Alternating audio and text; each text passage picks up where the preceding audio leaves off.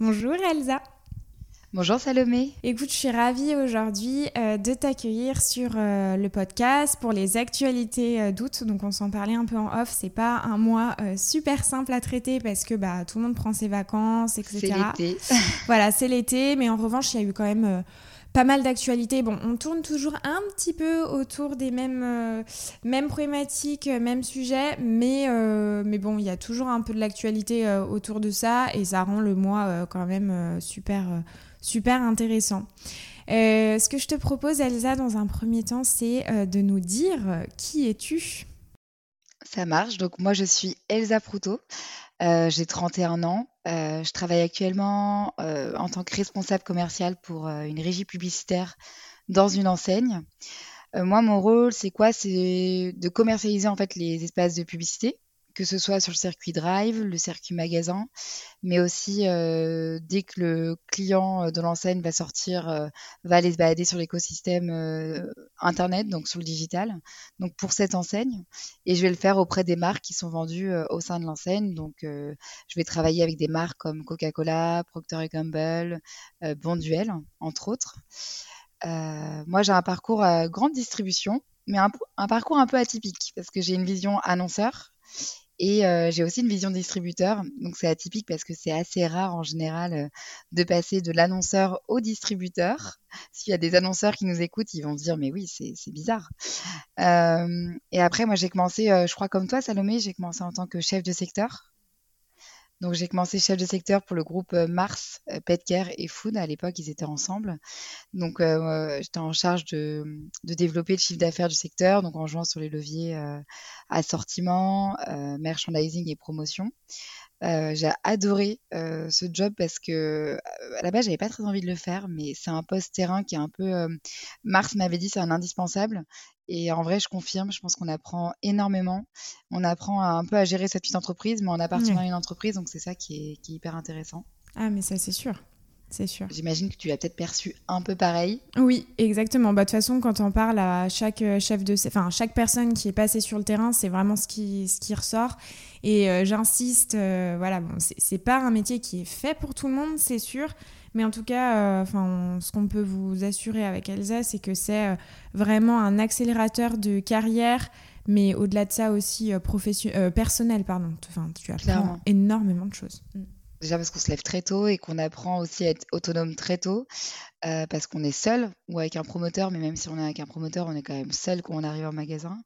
Et puis on apprend à, être commercial très rapidement parce que c'est le cœur même de ce métier et il faut être très réactif. Donc euh, non, non, moi à la base c'est vraiment un métier que je voulais pas faire parce que quand tu es en école, on te le vend pas beaucoup. Euh, et en fait, j'ai trouvé que c'était l'expérience qui est un peu euh, ben, je partais à la base sur du marketing quand j'étais étudiante et en fait j'ai totalement fait le virage du commercial parce que je me suis rendu compte que c'était le métier, en tout cas le domaine qui me drivait beaucoup.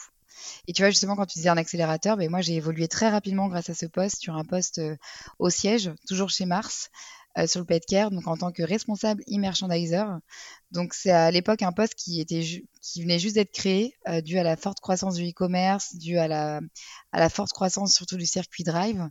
Et donc là ma mission sur un poste de e-merchandiser, c'était surtout de développer en fait le chiffre d'affaires donc grâce au e-merch, donc grâce à la visibilité des marques, améliorer le ranking, améliorer les libellés, les photos, le contenu. Ça paraît des choses très simples qu'on voit comme ça d'extérieur, mais en fait, c'est enfin, le B.A.B.A., mais c'était pas toujours le cas. Euh, et je crois que même aujourd'hui, quand je vais sur des sites, je suis toujours surprise de voir euh, des photos qui peuvent manquer ou qui sont pas les bonnes ou des mauvais libellés et c'est un travail de détective en permanence. Et pendant ce poste-là, du coup, j'ai pris en charge aussi la mission de responsable e-retail média, donc quelque chose que je connaissais pas du tout, toujours pour les marques de Mars Petcare. Et donc pour ceux qui nous écoutent et surtout qui ne savent pas ce que c'est le retail média, parce que c'est quand même une petite, euh, des petites parties dans les entreprises qui connaissent euh, dans la grande distribution. En fait, ça va être l'ensemble en fait des offres ou des solutions publicitaires qu'on va retrouver euh, en magasin ou en digital et qui sont proposés par les enseignes de grande distribution. Et la force du retail média, c'est vraiment d'être au plus proche du consommateur pour les marques. Donc moi, c'est un domaine qui m'a très très vite intéressé parce que c'est un domaine qui est très dynamique. Je me suis dit que j'allais donner quelques chiffres histoire de voir le dynamisme du retail média, mais, euh, euh, en 2021, c'est un, domaine qui fait plus de 40% de croissance par rapport à 2020. Donc c'est vraiment euh, le retail média, il y a beaucoup de choses à faire. Et, et c'est pour ça aussi que je me suis retrouvée du coup à passer responsable commercial côté retail média juste après avoir fait cette mission-là parce que c'est vraiment le retail média, je trouve que c'est un domaine passionnant. Et aussi, pour rebondir sur ce que tu dis, donc oui, en effet, il y a une forte croissance du retail média. Et côté annonceur, côté marque, il y a encore beaucoup d'entreprises qui, entre guillemets, se cherchent sur l'organisation, le type de profil qu'ils ont besoin pour développer ce secteur, parce que vu que c'est un secteur qui est en, en pleine croissance, en pleine mouvance, il n'y a pas forcément euh, souvent les organisations derrière pour euh, adapter euh, le modèle de la marque. Et ce que tu évoquais tout à l'heure, qui, semble être des choses finalement basiques, et le BABA, donc à savoir des bons libellés, les bons hero image, donc les, visuels simplifiés. Voilà, simplifiés, adaptés pour le drive. c'est un énorme travail. Euh, de longue haleine. Bon, j'en parle parce que j'ai le nez dedans aussi au quotidien. Euh, et en fait, euh, c'est pas. ça nécessite quand même du temps humain et des compétences très techniques. Et si on n'a pas le nez dedans, on ne peut pas s'imaginer tout le travail qu'il y a derrière, quoi. Exactement. Après, c'est très technique, mais c'est aussi beaucoup de logique. Euh, ben, moi, je le vois dans mon quotidien. Du coup, je travaille beaucoup avec les marques. Et il y en a beaucoup qui euh, ont l'impression que c'est impossible de comprendre, alors qu'en fait, c'est un peu de l'application de ce qu'on retrouve en magasin, mais appliqué au e-commerce en fait. Donc forcément, il y a des termes qui vont euh, varier, mais si vraiment on prend le bon sens, on retrouve en fait l'idée première, c'est de développer son chiffre. Et du coup, comment bah, Via déjà un assortiment, c'est la clé de succès. Et après, c'est comment on va aller continuer à développer, donc via euh, du immerge pour de la visibilité et via du retail média pour la publicité, mettre en avant la marque, la promotion. Et c'est vrai qu'il y a encore beaucoup d'expertise à développer et c'est pour ça aussi que j'adore ce domaine parce que bah, moi, je, la, première fois que je l'ai découvert, ça m'a paru... Euh, compliqué à comprendre. Et en fait, j'ai rapidement tout compris, les formats, et puis il y a aussi un panel d'acteurs hein, dans ce domaine-là. Mais une fois qu'on a compris, euh, on se dit que c'est vraiment passionnant, mais il faut juste, je pense, en effet, prendre un peu de temps et se rendre compte de, de tout ce qu'il y a comme offre, tout ce qu'il y a comme acteur. Et je pense que ça, c'est le premier challenge aujourd'hui, en effet. Enfin, en tout cas, moi, je le vois au quotidien. C'est vraiment les, les, grosses entreprises. Et moi, j'ai eu la chance de travailler pour Mars Petcare. Je suis arrivée, on était une équipe de 7 personnes.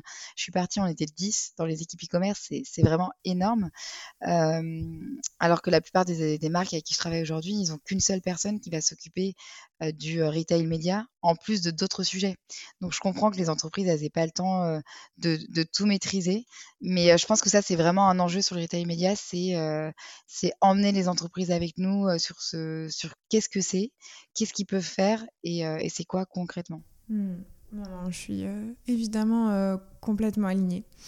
Et donc, euh, Elsa, est-ce que tu peux euh, nous parler de ta relation avec le podcast? Donc, euh, quand est-ce que tu l'écoutes? Pourquoi? Et puis aussi, bah, comment tu l'as découvert? Et au-delà de ça, quel épisode t'a le plus plu ou inspiré ou étonné Celui que tu veux et, et pourquoi? Alors, moi, j'ai découvert le podcast en discutant avec toi. Parce que pour la petite anecdote, on a l'occasion de travailler ensemble. Et, euh, et, je sais pas si tu te rappelles, on discutait un jour des podcasts que j'en écoute énormément. Euh, en fait, euh, j'écoute des podcasts dès que je vais euh, courir et je vais en général trois fois par semaine. Donc, donc j'écoute trois podcasts au minimum par semaine. Et, et, on parlait justement des podcasts, on parlait du fait. Enfin, moi, je te disais, c'est un peu dommage parce que j'écoute beaucoup de podcasts sur le business, sur le e-commerce, sur les auto-entrepreneurs, mais il n'y avait pas forcément de podcasts sur la grande distribution. Et c'est là où tu m'as dit, bah bah, moi j'ai un podcast et du coup euh, bah, je me suis mis à l'écouter et, euh, et c'est vrai que je pense que moi, je suis un peu biaisée parce que j'adore la grande distribution, c'est un domaine qui me passionne. Mais je pense que c'est intéressant pour beaucoup de monde au final parce que c'est un secteur parmi tant d'autres, donc c'est toujours intéressant de le découvrir. Euh, donc, euh, moi, j'adore que ce soit les actualités mensuelles, les interviews, euh, les épisodes qui vont montrer des, des, marques, mettre en avant des entreprises. Enfin, c'est tout ce que j'adore. Et dans les épisodes qui m'ont marqué, je pourrais pas en choisir qu'un seul, mais j'en ai trois. C'est l'épisode avec Romain Charles de l'agence Lucky Cart. Alors moi, j'ai l'occasion de travailler avec Lucky Cart au quotidien. Je connaissais déjà Romain Charles, mais vraiment, là, j'ai adoré découvrir son parcours. et c'est ce qu'on se disait un peu en off tout à l'heure, c'est que c'est hyper intéressant en fait de découvrir les, parcours de chacun. On n'a pas forcément l'occasion d'en discuter dans le quotidien et de, voir. Euh, là, j'ai adoré à la fois la vision de son parcours, mais la vision de son management. Je trouve qu'il y avait beaucoup de, choses hyper intéressantes et concrètes à appliquer après derrière et, euh, ça m'a vraiment passionné. Non, il a été honnêtement pour avoir vécu enfin l'expérience, parce que c'est vraiment une expérience de l'interviewer et d'être de l'autre côté. il était incroyable. C'est vrai que bah, Évidemment, quand je fais des podcasts, j'ai toujours une trame de questions avec un peu des, questions types parce que bah, une interview, ça, se prépare. quoi. Là, euh, j'ai été en face de lui, j'avais un peu les questions en tête, j'ai absolument fermé euh, mon ordinateur, euh, mes notes, etc. Et en fait, l'échange s'est passé de manière complètement fluide et naturelle. Et en fait, il était alors, inspirant, oui. Au-delà de ça, euh, captivant. Tu avais vraiment envie d'échanger, de rebondir. Je pense que. Enfin, j'imagine que ça s'est un peu ressenti aussi dans, dans l'interview. Et euh, au-delà de ça, c'est. Euh, très intéressant d'avoir un parcours qui passe du terrain sur la partie finalement e-retail et, et, entrepreneur, donc, donc très, très inspirant. Ah, il y avait plusieurs. En plus, il est passé d'une très grosse boîte, Procter Gamble, à, à L'Oréal, si j'ai bien écouté, et ensuite à la, à sa création de boîte, en tout cas à la reprise de boîte de Jackie Cart. Et non, mais c'est vrai que le, podcast était ouais, très fluide et, et, euh, et c'était vraiment hyper intéressant à écouter. Et après, j'ai aussi beaucoup aimé le, le, podcast avec le fondateur de Joe. Euh, déjà, parce que c'est une appli que, que, je connais bien, mais pareil, parce que j'adore découvrir les parcours et c'est ça qui est intéressant. Et aussi le podcast avec euh, Dominique Schelcher, le PDG de Système U. Parce qu'on les connaît un peu moins, je trouve. Euh, alors, on les connaît forcément, les, PDG des entreprises de grande distribution, mais on les voit beaucoup en interview. Euh, là, en ce moment, il y a beaucoup de, sujets d'inflation, euh, il y a des sujets de la rentrée des classes, on va les voir pour ces interviews-là, mais c'est aussi pareil, je trouve intéressant de, de découvrir un peu qui ils sont, leur parcours aussi, et, et peut-être des petits points de leur quotidien. je trouve que c'est toujours enrichissant. Et il y en a plein d'autres évidemment que, que j'aimerais euh, interviewer et connaître parce que c'est vrai qu'à travers les médias, euh, on n'a pas forcément, comme tu le dis, l'occasion de connaître euh, leur parcours, qu'est-ce qui les motive aussi à évoluer dans ces domaines. Est-ce mm. que, Elsa, toi, il y a une personnalité, un métier que tu aimerais découvrir à travers le podcast? Alors c'est marrant que tu me dises ça parce que je m'étais dit avec le podcast, j'étais contente de qu'on puisse euh, échanger pour les actualités du mois parce que je me disais bah tiens moi je vais arriver avec mon métier dans le retail média et c'est pas euh, encore une fois c'est pas un domaine dont on parle beaucoup. Donc euh, je trouve que c'est un enfin peut-être que ça n'intéressera pas, je sais pas, mais je trouve que c'est intéressant de parler de, de, tous les métiers, c'est ce qui était aussi l'objectif de ton podcast, mais de tous les métiers de la grande distribution. Le retail média en fait partie, la publicité en fait partie, et ça grandit de plus en plus. Donc je me dis que ça peut être intéressant aussi d'avoir un sujet autour du retail média. Il y a de plus en plus aussi de rapports qui sortent sur le retail média, sur les croissances, et puis après ben, continuer sur, sur la découverte de personnalités, d'entreprises. Euh, on a parlé là de, du PDG de Système U, tu vois, de rencontrer euh, un podcast sur euh, Michel-Édouard Leclerc pour Leclerc, de Bompard pour Carrefour. je pense que c'est toujours aussi intéressant parce que c'est à la fois d'avoir tous les métiers et à la fois aussi d'avoir les parcours des PDG.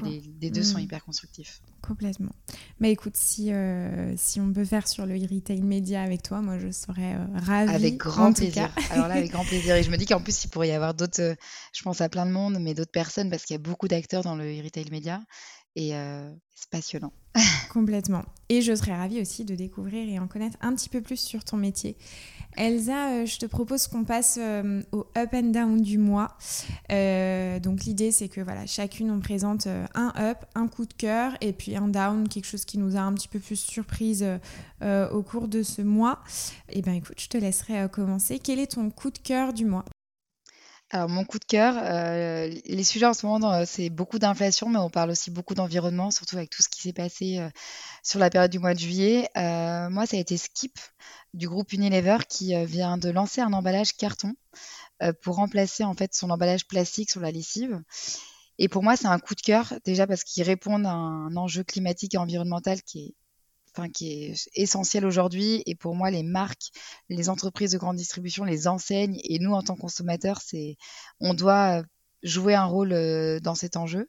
Mais c'est aussi un enjeu économique parce qu'en fait, en développant euh, ce nouveau packaging, ils vont faire, euh, ils vont réduire en fait leur empreinte carbone et du coup ils vont faire aussi euh, des économies sur du plastique qui va pouvoir, qui va être peut-être plus cher ou, ou autre. Et aussi, bah, c'est, je trouvais que c'était important de mettre en avant bah, des innovations positives, et de montrer qu'il y avait des marques qui agissaient aussi pour pour l'environnement. On a vu pas mal d'initiatives cette année et je crois que tu en as aussi parlé dans tes précédents podcasts.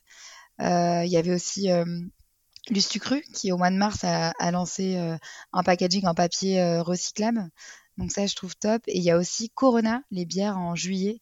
Alors ça, j'ai adoré aussi cette idée, mais, qu'on lançait un packaging où ils utilisaient 30% de leur paille d'orge. En fait, ils utilisent l'orge pour fabriquer la bière.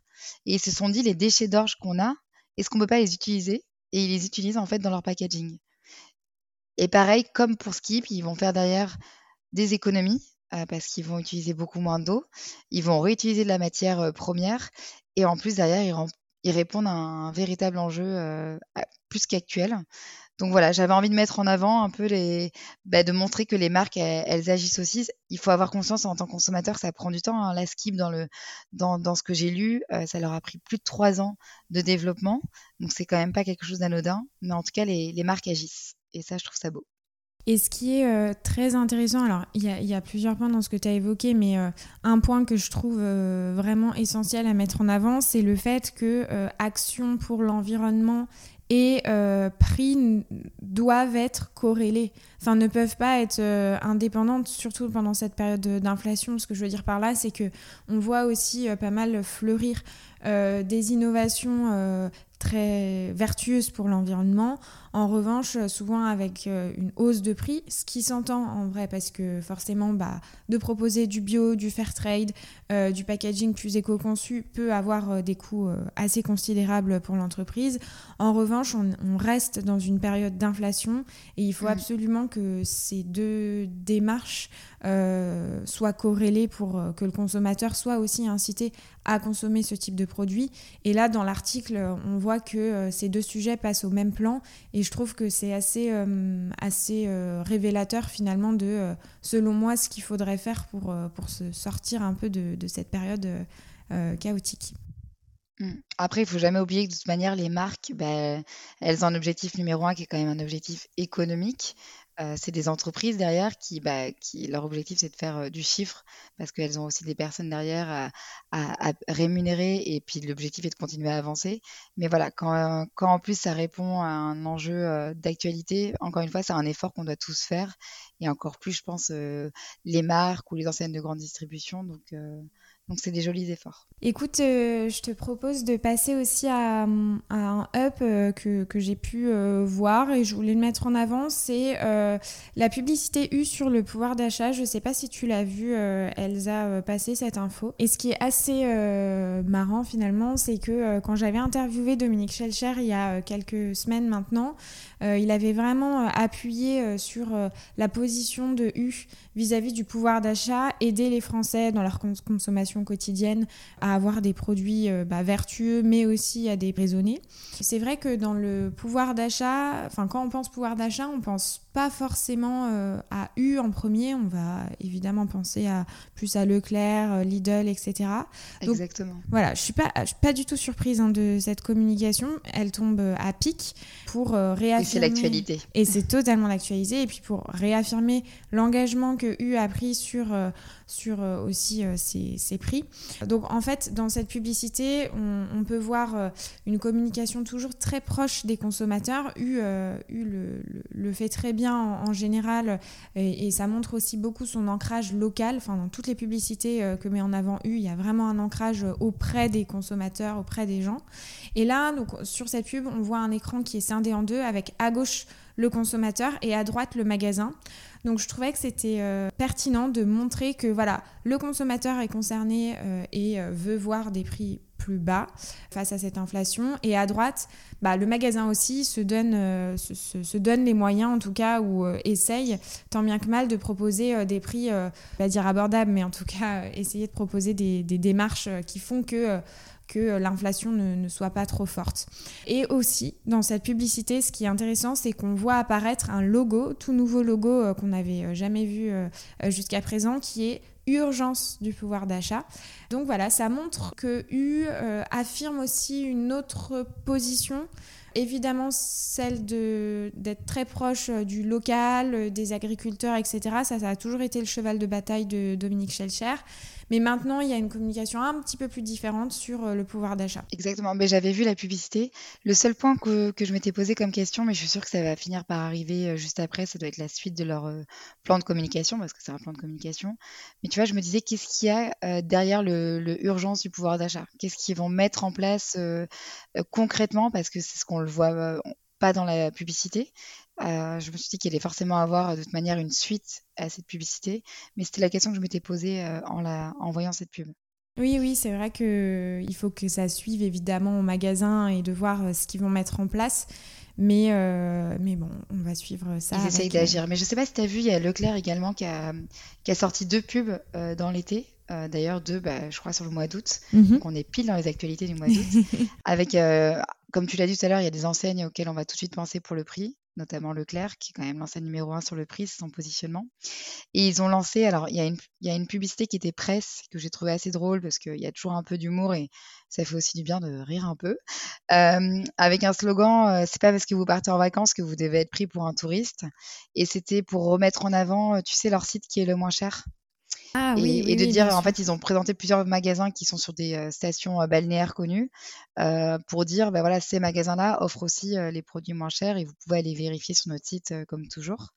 Donc ça, j'ai trouvé ça pas mal. Et ils ont sorti aussi une publicité, là pour le coup, alors on est vraiment sur le pouvoir d'achat des consommateurs sur la marque EcoPlus. Et là, pareil, un peu humoristique, euh, avec un, bébé euh, qui en fait euh, présente ses parents derrière, qui sont en train d'acheter de l'éco plus pour justement pouvoir se faire plaisir, derrière.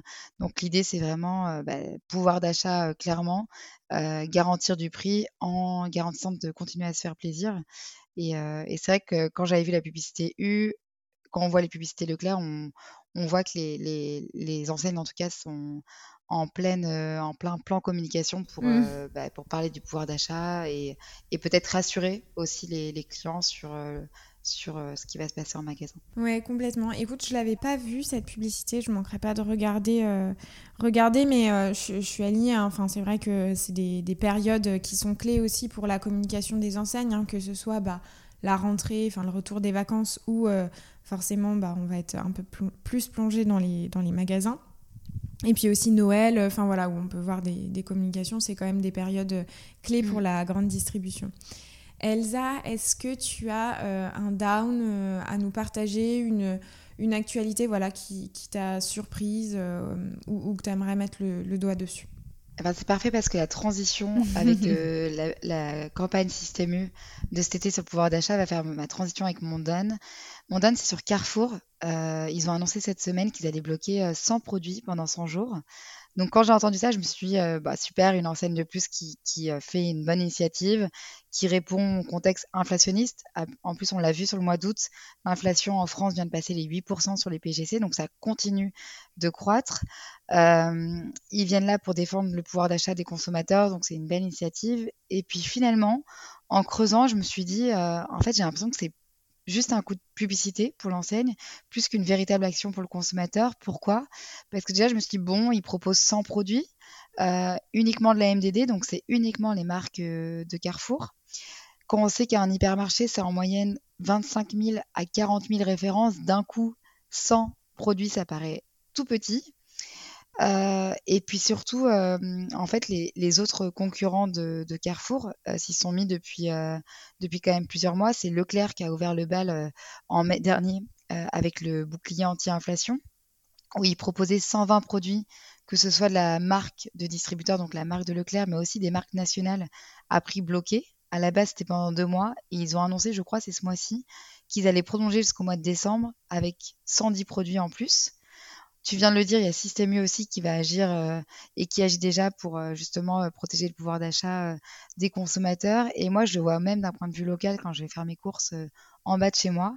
Il y a le petit Franprix ou le Carrefour City qui en fait font un peu des actions locales avec justement des prix bloqués sur certains produits pour garantir l'accessibilité à tous leurs consommateurs. Donc c'est un don pour moi dans le sens où ça arrive un peu tard. Et en fait, je me dis, est-ce que c'est déjà bien de le faire, mais est-ce que c'est suffisant et est-ce que c'est pas juste un coup de publicité? Mmh, Ouais, j'entends. Je, je, sais pas si tu l'as vu. Si, tout à fait, je l'ai vu et moi je l'ai vu en magasin. Euh, j'ai été en, tournée terrain là euh, ce début de semaine dans un des carrefours euh, vers Marseille. On a bien choisi sa destination voilà, pour l'été. Complètement. Et en fait, donc il relaie énormément cette, cette position, cette action sur des kakémonos en magasin. Moi, là où, ton actualité est un down, euh, c'est sur le choix des produits qui est relayé sur les coms. Sur les kakémonos, j'ai été surprise de voir euh, des produits euh, qui n'étaient pas bons pour la santé. Alors, évidemment, on a des produits plaisir et il en faut encore plus en période de crise, ça c'est certain. En revanche, sur euh, peut-être les 10 ou 15 produits qui étaient présentés sur le kakemono que j'ai pu voir, alors je j'en fais pas une généralité, je parle vraiment de dans un magasin, dans un kakemono précis, voilà, ce que, ce que j'ai pu voir, c'était que des produits euh, qui n'étaient pas bons pour la santé, ultra transformés, euh, super sucrés, etc.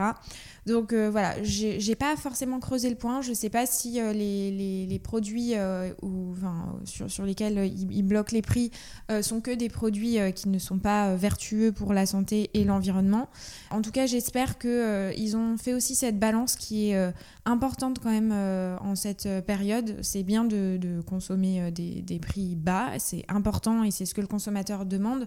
En revanche, pour moi, ça ne doit pas être au détriment de sa santé ni de la planète parce qu'on a quand même des gros sujets là-dessus. Donc voilà, c'est toujours une question d'équilibre, mais en tout cas, voilà, moi, mon point, ce qui m'a quand même surprise, c'est plutôt cet aspect-là. Je comprends. Et, j'ai l'impression que ça a pas mal surpris aussi dans les actualités, dans la presse. Ils en ont pas mal parlé.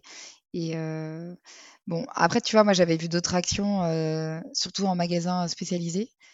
typiquement, j'ai vu des actions de Picard ou de Naturalia, où tu vois, par exemple, Picard.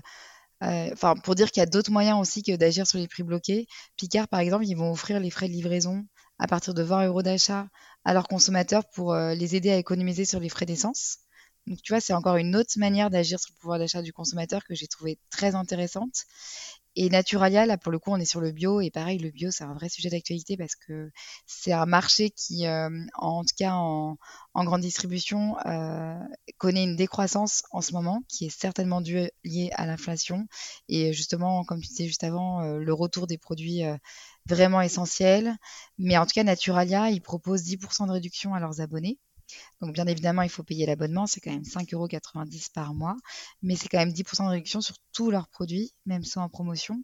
Et pareil, je me suis dit, ben, en voyant justement l'exemple de Carrefour et en voyant les exemples des, des magasins spécialisés comme Picard ou Naturalia, je me suis dit, c'est intéressant de voir qu'il y a aussi d'autres moyens d'action et qui sont toujours là pour garantir le pouvoir d'achat des consommateurs. Ouais, il faudrait les référencer toutes ces actions parce que mm. forcément tous les distributeurs vont, vont prendre des, des, mesures et euh, à leur manière. Et ce qui est assez euh, euh, symbolique, c'est que ça rejoint vraiment l'image de l'enseigne à chaque fois, leur mode de communication, leur action qu'ils mettent en place. Donc je trouve que c'est c'est particulièrement intéressant. ça pourrait intéresser un prof de marketing ou de grande distribution, tu vois, de, de, de répertorier ça et de, de l'expliquer aussi aux, aux jeunes. Bah ouais, comme tu dis, en effet, les plans d'action vont être forcément mis en place en fonction déjà de la possibilité des enseignes et de leur mm. positionnement. Donc c'est vrai que c'est assez intéressant. Oui, complètement. Écoute, moi j'ai un autre down euh, à présenter. Alors pour le coup, c'est pas un article. Enfin, je suis pas allée me sourcer sur un article. Je suis allée me sourcer chez euh, Monsieur Dovers euh, parce que bon, c'est vrai qu'il est, il est toujours très pertinent et piquant. C'est son mode de, communication dans, ses posts LinkedIn. Enfin, de toute façon, tout ce qu'il poste est, hyper. Enfin, je, me demande comment. C'est une question que je lui avais pas posée quand, on avait discuté, mais je me demande comment il peut être tout le temps aussi au taquet entre guillemets sur les actualités, etc. Il est, incroyable. et c'est sur. En fait, c'est un poste qui présente un panneau dans un, magasin Leclerc. Et sur ce panneau, en grand à l'entrée d'un rayon frais, il est inscrit ultra frais yaourt. Nous retirons nos produits trois jours avant la date limite de consommation.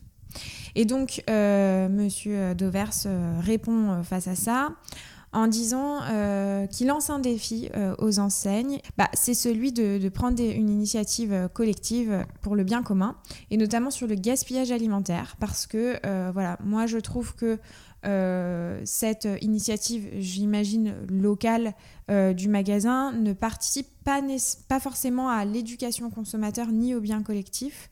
Au vu de la période, hein, le gaspillage aujourd'hui, on se parle quand même de 10 millions de tonnes de produits par an. Donc ça a une valeur commerciale estimée à 16 milliards d'euros. Et euh, c'est important, euh, selon moi, de, faire ce type de communication parce qu'on a eu euh, de nombreux scandales alimentaires euh, je pense à mm. Butoni, euh, Ferrero, Enco. Il y en aura d'autres parce que ah voilà, on est aussi en période de dérèglement climatique. Voilà, ça joue énormément aussi sur le cycle de vie des produits et la contamination des produits. Donc voilà, je, comprends l'initiative du magasin de, vouloir montrer aux, consommateurs que voilà, ils font très très attention à la qualité des produits.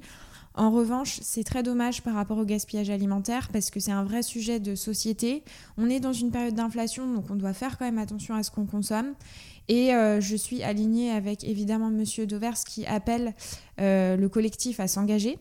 Et euh, en fait, il faut trouver la juste balance entre garantir la qualité des produits et de bien alerter si euh, le produit a, plus qu'un jour ou deux jours de durée de vie, mais aussi euh, voilà avec ces, ces dates courtes, bah, il est important quand même de, ne pas gaspiller et il faut faire attention avec ce type de communication. Ah, et surtout, ça peut donner un mauvais message en fait aux consommateurs de dire en fait trois jours avant, il faut encore plus s'en méfier alors qu'il y a déjà une date, et en plus, les, DLC, c'est vraiment des dates où on dit, bon, à partir de là, euh, le produit, sa qualité, son goût peut être un peu détérioré. Mais c'est même pas à partir de là, il est plus mangeable en plus. C'est vraiment souvent à partir de là, ça peut, euh, il peut y avoir une texture qui peut un peu changer. Euh, c'est vraiment plus ça. Moi, je sais que je mange des yaourts, je sais pas combien de jours après, mais longtemps après. J'espère que je vais choquer personne. Mais je J'avoue que quand j'ai vu ça aussi, je me suis juste dit, bah, encore une fois, je pense qu'en tant que en tant qu'enseigne, en tant que marque, il y a un vrai, vrai enjeu d'éducation du consommateur et de justement ne pas lui faire peur en lui disant il faut surtout euh, euh, avant la date ne pas acheter ou ne pas consommer euh, non, il faut, peut-être mieux connaître les produits et se dire en fait ce type de produit, en vérité, vous avez une date recommandée, mais vous pouvez même aller un peu plus loin ou, justement faire. Euh, c'était Auchan qui avait fait il y a plusieurs années euh, bah, des rayons entiers. Après, il y a pas mal d'enseignes qu'on qu'on suivi, mais je crois que c'est eux les premiers. si c'est pas le cas, je m'excuse, mais en tout cas, ils le font et on le voit bien, mais qui ont des rayons dédiés justement aux produits qui vont arriver en, date de fin. Et mmh. c'est pas mal aussi de te dire, bah, tiens, moi j'ai prévu de consommer ça aujourd'hui, c'est parfait, et en plus je vais payer moins cher, c'est top. Non, non, non, mais je suis évidemment complètement en phase avec, avec ce que tu dis, et je, je pense, enfin qu'avec l'inflation, de toute façon, les gens vont faire attention, consommeront de plus en plus de produits euh, peut-être euh, euh, date courte et stickés en magasin.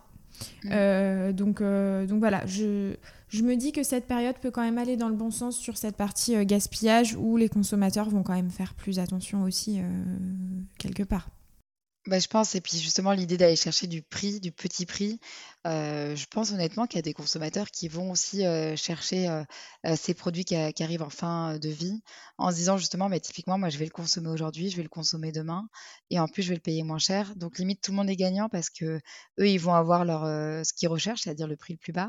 L'enseigne va pouvoir lutter contre le gaspillage parce qu'elle va commercialiser quelque chose qu'elle aurait peut-être jeté auparavant et c'est du win-win. Elsa, euh, bah, je te propose, écoute, pour euh, les quelques minutes qui nous restent, tu, as, tu, tu avais peut-être une autre, euh, une autre actualité ou? J'avais un dernier petit sujet qui est très d'actualité, parce que c'était la rentrée des classes. Ah là là, mais c'est toujours lié à l'inflation. La rentrée des classes. parce que je ne sais pas si tu as vu, du coup, la rentrée des classes est aussi très impactée par l'inflation. Alors, on n'est pas à un niveau d'inflation autant que les PGC. On est à 4% d'inflation sur les produits de rentrée des classes contre 8% sur les PGC. Mais bah, c'est vrai qu'on continue de parler d'inflation et on voit que ça va continuer à impacter les foyers français parce que les, les, le coût moyen pour un élève généralement, je crois qu'ils font sur un élève de sixième, en tout cas les, études qu'ils font, et il a augmenté de 9 euros quasiment en 2022. donc, ce qui va encore une fois avoir un nouvel impact pour les, pour les foyers français. C'était un peu d'un côté une mauvaise actualité parce que il n'y a pas vraiment à date de raison à cette inflation, c'est-à-dire que il y a l'article que j'ai lu, il nous disait ben voilà l'inflation ne va pas être la même entre les circuits, donc que ce soit hypermarché, supermarché, magasin spécialisé, et ça sera pas non plus la même en fonction des, des catégories de produits, que ce soit la papeterie, l'équipement en sport ou les fournitures. Donc je me suis un peu posé la question de comment c'est possible d'avoir des disparités entre chaque circuit et chaque catégorie. J'ai pas la réponse aujourd'hui. Par contre, pareil, en ce qui est un peu côté bonne nouvelle, c'est que tu vois, ce qu'on disait, les, les, enseignes sont quand même présentes pour euh, agir pour le consommateur. Et du coup, euh, il y a pas mal d'actions qui ont été mises en place. Euh, Leclerc, ils ont mis en place un kit de rentrée à 14,95€ avec, pour ce prix-là, tu as un cartable, une trousse et un agenda, donc un peu le B à bas de ta rentrée des classes. Tu as Lidl qui a supprimé sa TVA sur les fournitures, enfin, sur les achats de rentrée des classes. Euh, donc qui accompagne en fait les consommateurs sur leur dire ben, on va réduire ce que vous allez payer en, en taxes, en impôts et on va, on jouer le jeu avec vous. Et ce matin, j'ai vu aussi euh, que Casino aussi avait mis en place euh, un, peu un remboursement. En gros, pour 40 euros d'achat, ils vont rembourser 39 euros. Donc, tes courses de rentrée scolaires vont coûter un euro.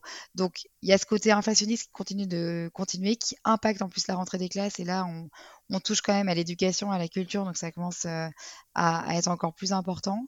Euh, mais j'ai trouvé ça quand même bien de voir les dispositifs que les enseignants allaient mettre en place, même si, encore une fois, je n'ai pas compris la disparité qu'il y avait entre les catégories et les euh, circuits de distribution.